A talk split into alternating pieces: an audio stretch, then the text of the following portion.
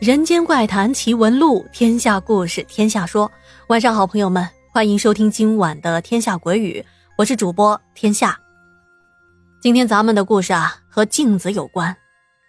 这说起镜子啊，除了咱们日常穿衣打扮会用到，在民间也是有不少其他的用途的。那么按照种类还分为照妖镜、镇妖镜、辟邪镜等等。那比如常见的是家庭啊会在门口上。挂一个铜制的太极八卦镜，据说啊，这种镜子是风水师结合了镜子与八卦的辟邪效果综合而成的。不过，咱们今天要说的这面镜子，可不是以上所说的有特殊用途的镜子，而是一面家里用的再普通不过的衣帽镜。那么是谁家的衣帽镜呢？小琴。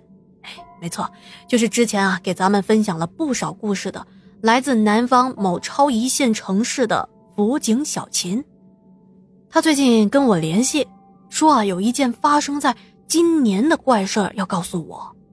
而当我看到他投稿的这件事情，哎呀，不得不说，真的是细思极恐啊。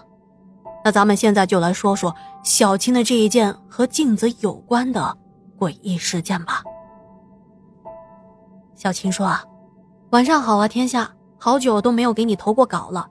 今天想给你发信息，说一下几个月前发生在自己身上的故事。这也是我在单位值班和在家里的时候遇到的。在今年的大概是三四月份，在一个周末，又轮到我一个人在单位里值班。那天下午，我刚睡过午觉，大概是两点钟。”我就坐在电脑桌前，啊，发现头顶上的日光灯啊，开始在那里忽闪忽闪的。一开始啊，我觉得可能是日光管接触不良，所以啊也没有在意，只是专心的处理手头上的工作。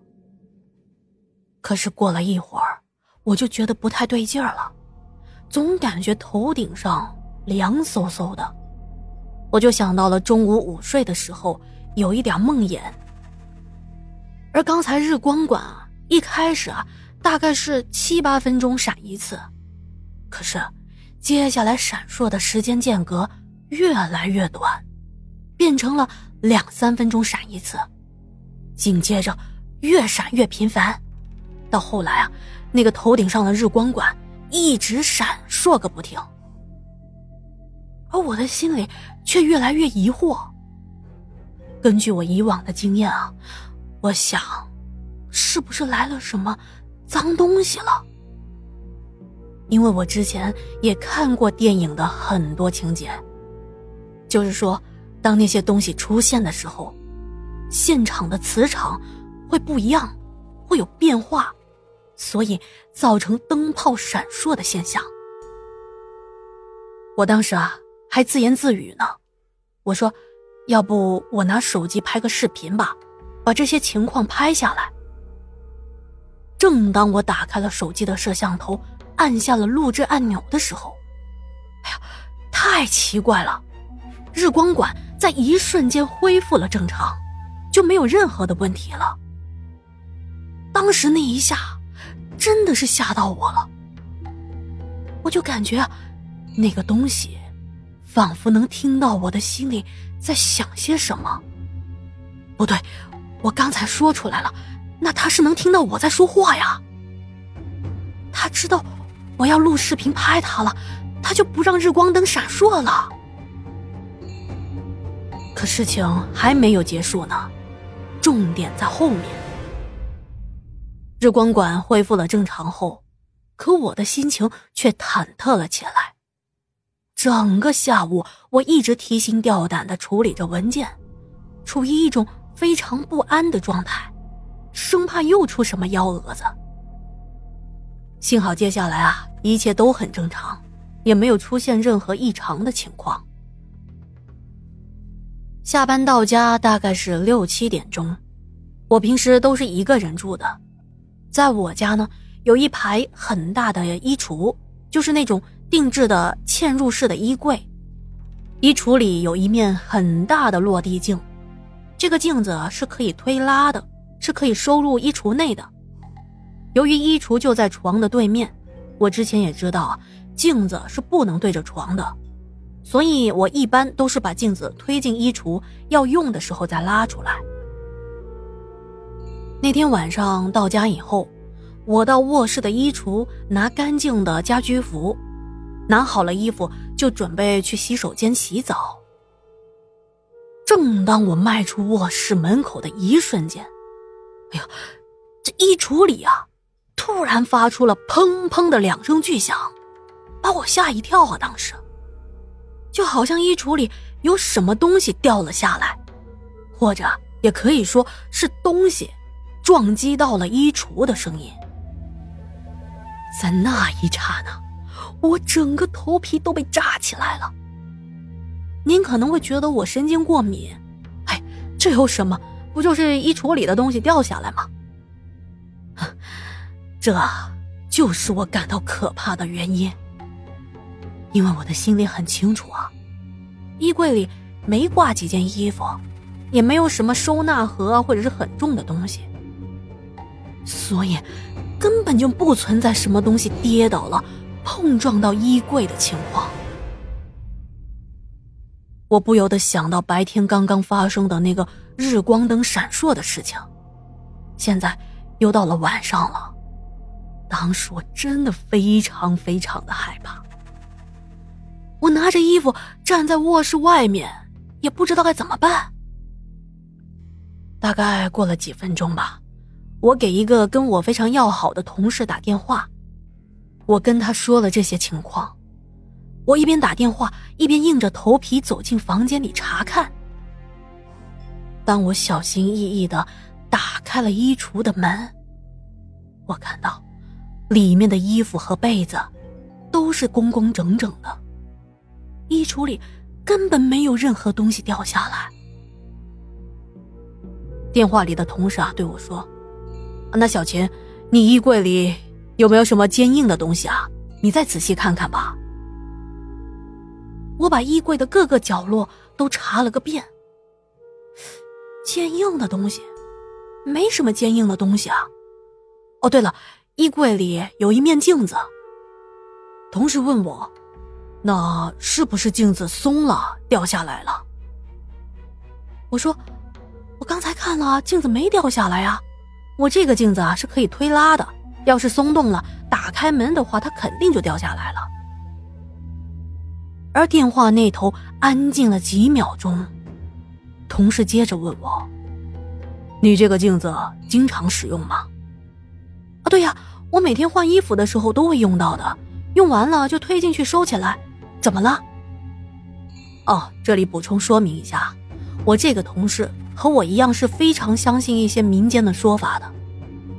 我记得，当时他的语气都变了，他说。”你这个镜子，虽然平时是推进去的，但它还是有那么一点点可以照到人的。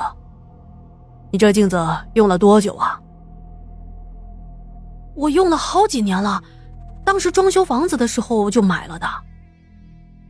哦，那这镜子照了你很长的时间了。这样吧，你再看看吧，看看镜子有没有什么损坏的地方。损坏的地方。我觉得同事啊说的很有道理，就仔细的检查起镜子来。可是我看来看去，光滑平整的镜面上并没有任何的损坏。我想了想，把手机放在床上，开了扬声器，准备拆镜子。可是这镜子啊太大了，又是玻璃做的，特别的沉。当初安装的时候。都是有两个师傅抬着装进去的，而我现在只是一个人，我费了九牛二虎之力，才强行把这面大镜子给拆了下来。拆下来后，把镜子倚靠在床边上，我赶忙走到镜子的背面，我一看，不由得倒吸了一口凉气啊！只见镜子背面中间的那个位置。有一个像是蜘蛛网的裂纹，特别像是被人撞击后产生的那种裂纹，而且根据上面的纹路，应该是被撞击了两次，有一些深深的凹陷。我回忆了一下，当初交付镜子的时候，是在我确认了镜子完好无损后才进行的安装的。而此时，床上的手机响起了同事焦急的声音：“怎么样了，小青？有什么发现吗？”我颤抖的跟同事说：“哥，你你可不可以过来我家一趟啊？我我现在不知道该怎么办了。要我说，我这同事也是够哥们儿。挂了电话，他马上赶到了我家。当他看到镜子背面的裂纹，他不禁皱了皱眉头。你等一下，小琴，我打个电话问问。”看来我这同事啊，也感觉到事态严重，而他打电话问的是他的一个朋友，比较了解民俗的一些事情。经过一番的询问，他转过头来对我说：“这镜子啊，不能留，得把它扔掉。”于是我们开着车，连夜把这块镜子拉到了没人的地方，摔碎了，又找人处理了一下。后来啊，我在一些灵异故事爱好者的群里呢，和小伙伴们讨论了这件事情。不少的群友啊，也都说镜子有问题。当时群里有个人说，可能是镜子里的那个东西要跟我互换，也就是说，他要从镜子里突破出来。这个说法真的把我吓到了，而我也一直在思考一个问题。那我是什么时候把那个东西带到家里被镜子照进去呢？还是说这面镜子里本来就存在那个东西呢？那如果是镜子本来就有的东西，那在我家都这么长的时间了，为什么在那一天才显现出异常呢？哎呀，这故事啊，讲的我的冷汗都飙出来了。在这里啊，再次的强调，咱们说的这些故事都属于文学的作品，千万不要当真哦。好的，今天的故事啊就说到这了。觉得天下故事讲的还不错，别忘了点赞、留言、转发、打 call。那我们明晚再见啦，祝您好梦，晚安。